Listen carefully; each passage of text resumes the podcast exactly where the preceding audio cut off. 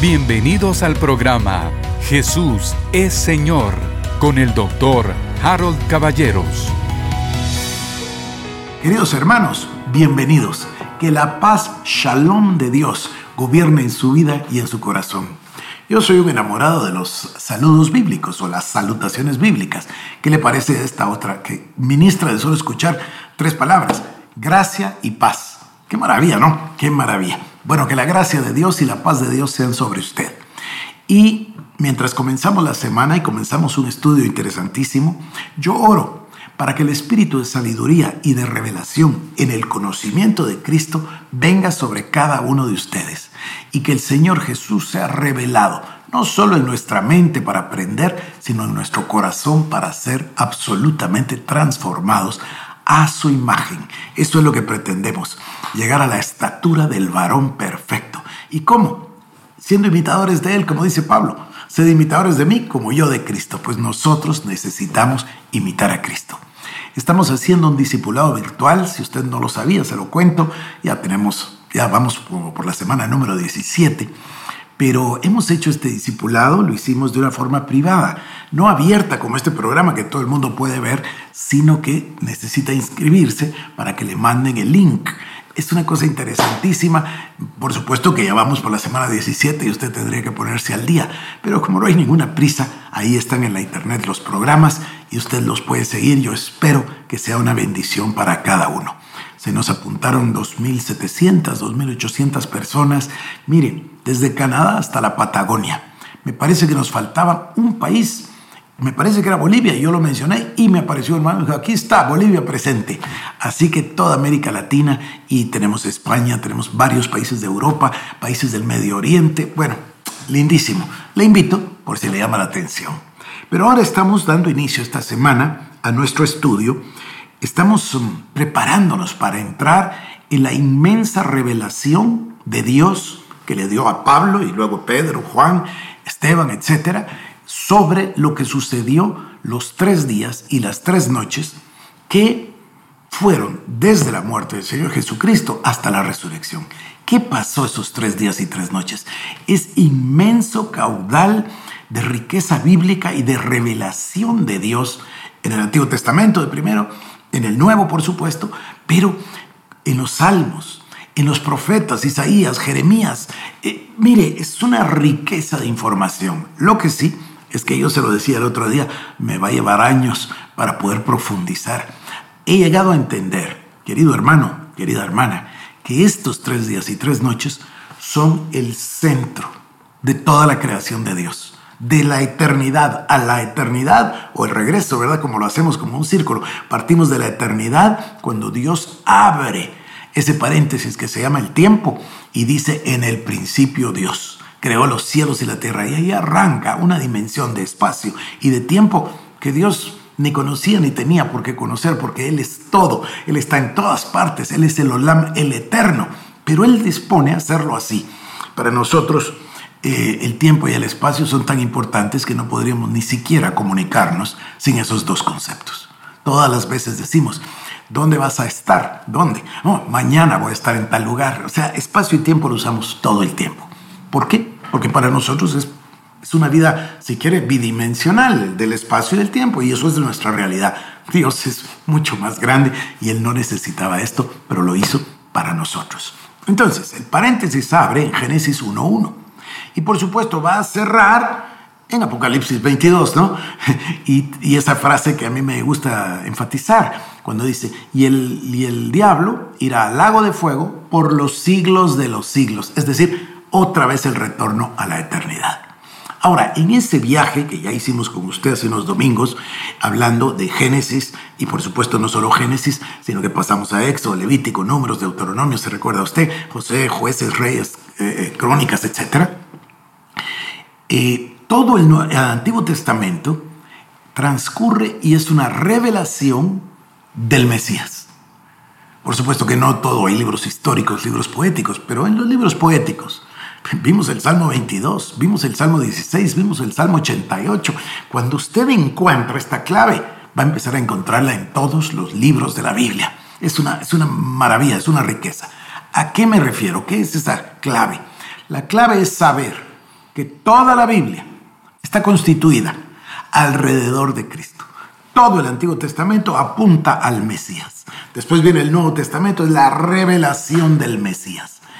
Pero dentro de la revelación de Cristo, dentro del conocimiento de Cristo, están estos tres días y tres noches. Y nosotros nos vamos a dar cuenta, como veo que le pedí prestado el título al título del libro de la hermana Jessie Penn Lewis, la centralidad de la cruz. Es que debemos entender que todo el plan de Dios tiene un centro y ese centro es la cruz del Calvario. Jesucristo vino para eso y fue a la cruz, se despojó de su gloria, no teniendo el ser hecho eh, Dios como cosa a que aferrarse, sino que se despojó de su gloria y tomó forma de siervo. Y no solo de siervo, sino que se humilló. Y no solo se humilló, sino hasta la muerte, y muerte de cruz, dice la palabra. El Señor tenía sus ojos en el Calvario, Él sabía lo que tenía que padecer. Yo estaba leyendo hoy en la mañana mi Biblia y me encontré unos pasajes y digo, pero ¿cómo yo no lo había leído? Ahí estaba, pero no lo había visto. El Señor está todo el tiempo diciendo, para esto vine. Luego llega el momento del sacrificio. Vamos a estudiar con detalle. Hoy apenas vamos a ir a Getsemaní, pero ya mañana o pasado mañana seguramente nos tocará hablar de la cruz. Vamos a separar las primeras tres horas de la crucifixión. Obvio antes, ¿verdad? El juicio civil, el juicio religioso. Al revés, religioso y civil. Pero después Vamos a tomar el libro de Hebreos y vamos a tomar muchas cartas del apóstol Pablo para describir lo que sucedió esos tres días y tres noches. Y luego se va usted a dar cuenta entonces que el Antiguo Testamento apuntaba al Mesías. Después tenemos la vida, el nacimiento, la vida y muerte del Mesías. Después tenemos estos tres días y tres noches. Y después tenemos lo que llamamos los libros relativos a la iglesia. Es decir, el libro de Hechos de los Apóstoles, eso es lo que dice, ¿no? Hechos de los apóstoles y las cartas de Pablo. Cartas que tienen doble finalidad. Una finalidad de las cartas es el animar, exhortar, enseñar, instruir a la iglesia que estaba naciendo. Entonces le escribe a la iglesia en Roma, o le escribe a la iglesia en Éfeso, o le escribe a los Corintios, etc. Estas son las cartas. Y les da instrucciones sobre todas las cosas que se hacen en la iglesia, sobre los diáconos, sobre los eh, pastores, apóstoles, maestros, evangelistas y profetas, sobre cada una de las áreas de la vida de la iglesia. Pero paralelamente hay ahí la revelación que se llama revelación paulina. Yo prefiero decirle eh, revelación neotestamentaria, porque no es solo Pablo. igual lo encuentro yo en Pedro o en Juan. E, ellos recibieron la revelación. También le voy a llevar, eh, tengo pendiente, pero también le quiero hablar de los 40 días que Jesús pasó después de la resurrección con sus discípulos. Ahí es donde ellos recibieron la revelación, sopló sobre ellos el Espíritu Santo y luego les dijo, espérense en Jerusalén porque va a venir el consolador. Era necesario que Cristo fuera para que el Espíritu Santo viniera. Luego, de que tenemos toda esa revelación, no solo de Pablo, sino las cartas de Pedro, de Juan, llegamos al Apocalipsis. Y vamos a comprender, fíjese usted, que esta revelación de Jesucristo, que es el libro del Apocalipsis, y todos esos eventos del fin, también le corresponden al Mesías. O sea, yo he dividido en cinco partes la Biblia. De primero tiene el Antiguo Testamento, número uno. Después tiene número dos, los Evangelios, la vida bueno, el nacimiento, la vida y muerte de nuestro Señor Jesucristo. Número dos. Luego tenemos esa centralidad de la cruz, esos tres días y tres noches. Número tres. Después tenemos Hechos de los Apóstoles y las cartas. Número cuatro. Y luego tenemos nosotros el libro de Apocalipsis. Y, espérenme un momentito, no solo termina el Apocalipsis, el retorno a la eternidad otra vez. Cuando se cierra ese paréntesis y entramos a la eternidad con Cristo. Ahí, por supuesto, habrá que ser muy claro y hablar de la eternidad con Dios o la eternidad en el infierno. Son temas que no se usan mucho. Otra cosa que tenemos que hablar con toda claridad es del juicio, del día del juicio, de las obras de cada uno. En fin, mucho que trabajar, ¿no? Pero las dos primeras partes de la Biblia, el Antiguo Testamento y los Evangelios, y las segundas dos partes, es decir, los libros hacia las iglesias a partir de Hechos y luego la revelación de Apocalipsis, estas cuatro tienen un centro. Y ese centro es la cruz del Calvario. Es la clave o la llave que va a abrir para nosotros la revelación de la Biblia. Bueno, hoy quisiera yo comenzar en, em, en el caso de Getsemaní, en la oración en el Monte de los Olivos, previo, por supuesto, a la cruz. Pero quiero antes em, recomendarle un libro. Fíjese, he venido recomendándole que usted se compre o se consiga una armonía de los evangelios. ¿Qué quiere decir esto? Bueno, hay diversos libros, yo uso el de Dwight Pentecost, no lo tengo aquí ahorita, pero yo lo uso. Hay varios y en inglés hay muchos. Lo que hicieron fue tomar los cuatro evangelios y hacerlos concordar o armonizarlos. Hay, pasajes particulares donde una misma situación o una misma vivencia se narra, la narran los cuatro evangelistas. Entonces nos ponen cuatro columnas. Y tenemos, por supuesto, Mateo y Marcos y Lucas y Juan. Y entonces leemos los cuatro evangelios, eh, uno a la vez, pero una especie de cronología, porque nos los armonizaron. Es muy útil conseguir una armonía. Pero yo hoy estoy en otro libro. Mire, este se llama Los cuatro evangelios en uno. La vida de Jesús contada por sus discípulos en un solo libro. Es interesante. Ahorita le digo el nombre del, editor. Se llama Jesús Argelina Díaz. Y él hizo esto de armonizarlos. Y aquí en la introducción dice, humildemente he deseado componer partiendo de los cuatro evangelios clásicos de Mateo, Marcos, Lucas y Juan, un relato unificado y homogéneo de la vida de Jesucristo, intentando cuadrar de un modo mínimamente coherente las circunstancias de su devenir para construir de este modo una especie de gran fresco que pudiera revivir en la mente de los lectores, el texto empleado ha sido el de una antigua Biblia del siglo XIX, una versión de la Reina Valera, la cual en algunos puntos he aplicado algún que otro retoque en relación con el lenguaje para hacerlo más claro para el lector actual. Le quería hacer esta aclaración porque cuando yo comience a leer, usted va a decir, pero ¿qué versión es esa? Y claro, ya se lo dije, es una de las versiones de la Reina Valera que él dispuso para este trabajo. Bueno, ahora sí. Fíjese qué interesante lo que él hizo. En azul están los textos de Juan, en verde los de Mateo, están en rojo los de Marcos y en azul los de Juan. Precioso. Por ejemplo, a ver, voy a leer algo y se lo comento. Dice así. Claro que yo tengo un solo texto, no sé si usted lo puede ver, es un solo texto. Y dice así. Diciendo esto salió Jesús, paréntesis, Juan 18.1. Se fue según su costumbre al monte de los olivos y le siguieron también sus discípulos. Paréntesis, Lucas 22.39.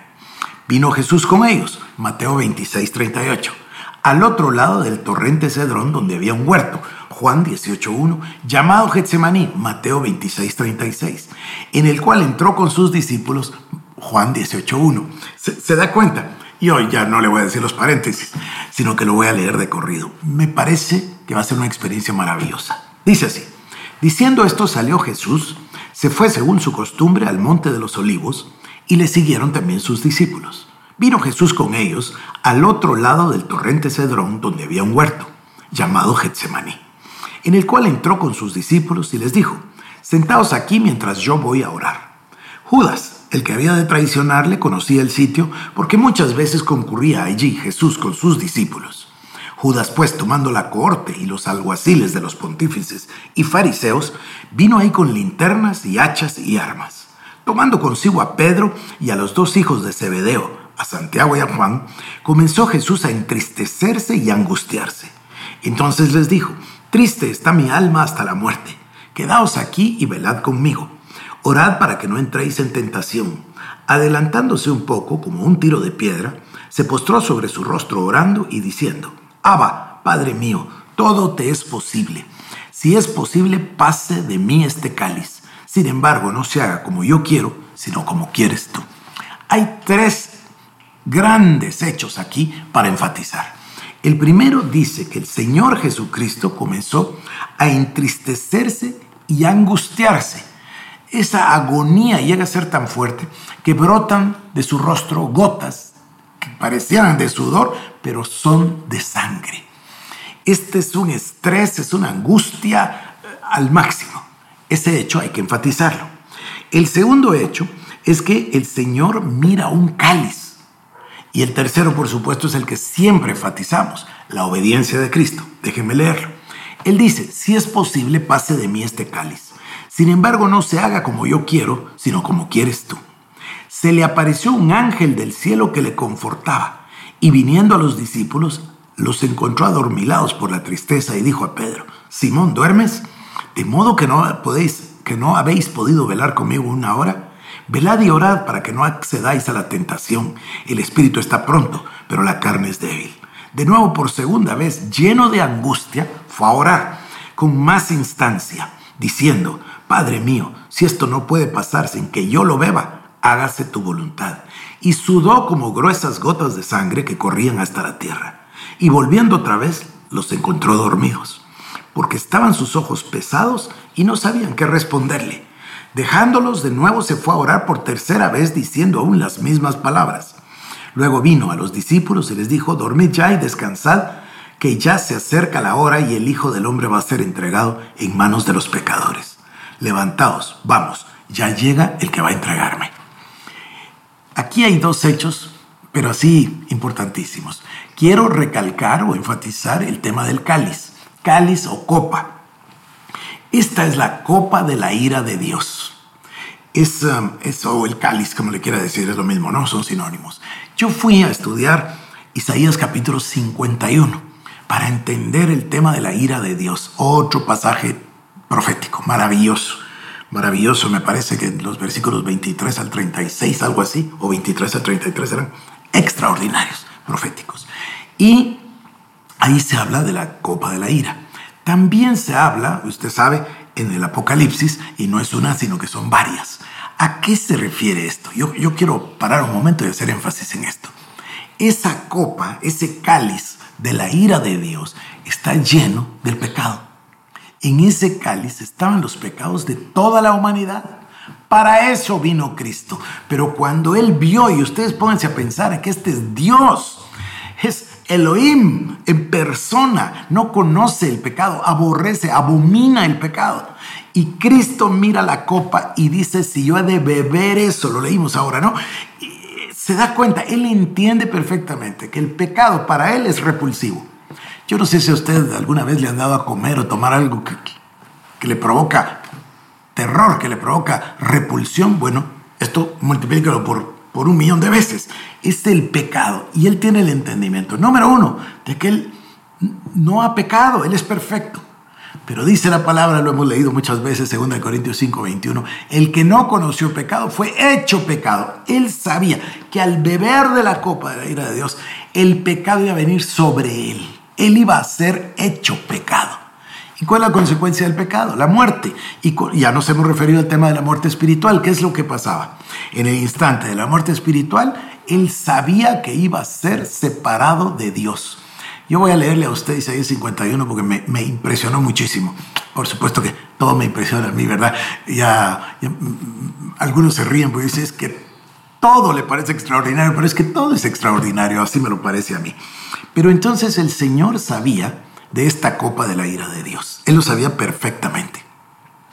Y sabía la consecuencia. La consecuencia era la separación con el Padre. Yo voy a profundizar en eso en el, siguiente programa. Y luego, número tres, lo que siempre hemos nosotros eh, subrayado y que se merece, eh, por supuesto, el que lo hagamos, es el hecho de la obediencia. Sin embargo, también le quiero llamar la atención de otro concepto que está ahí. Oró una vez, oró otra vez y oró una tercera vez. Y luego dijo, bueno, ahora vamos, ya. El Hijo del Hombre va a ser entregado en manos de los pecadores, levantaos, vamos, ya llega el que va a entregarme. Es interesante lo de tres porque tres es el número de lo perfecto y siempre que usted lo encuentra relacionado con Dios, así como Dios Padre, Hijo y Espíritu Santo. Tres grupos de dones, tres grupos de dones, de tres dones cada grupo. Es, es muy interesante el número tres, símbolo de la perfección. Pero aquí el Señor perfecciona incluso la agonía, el sufrimiento. Las gotas de sangre, ya se lo dije, pero lo repito, algunos estudiosos dicen que para un estrés de esa naturaleza se desfiguraría el rostro, porque la piel tiene que sufrir tanto y por supuesto los vasos capilares explotar, como lo dice aquí, las gotas de sangre caían hasta la tierra, dice. Bueno, luego viene la obediencia. La oración tres veces es, Señor, si se puede que esta copa pase de mí, pero que no sea mi voluntad, sino que sea la tuya. Incluso se apareció un ángel del cielo o ángeles del cielo para reconfortarle. Voy a dejar aquí el, el tema y vamos a pasar a la prisión de Jesús en el siguiente programa. Que Dios le bendiga. Esto fue el programa Jesús es Señor con el doctor Harold Caballeros. Si quieres más información, búscanos en nuestras redes sociales como Iglesia El Shaddai Guatemala.